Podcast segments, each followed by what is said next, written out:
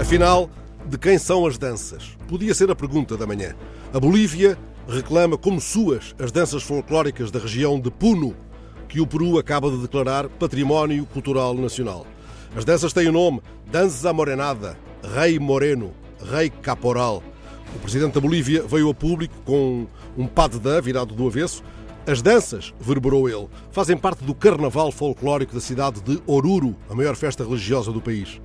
Aos pés desta polémica repousam, às vezes mansas, as águas do Titicaca.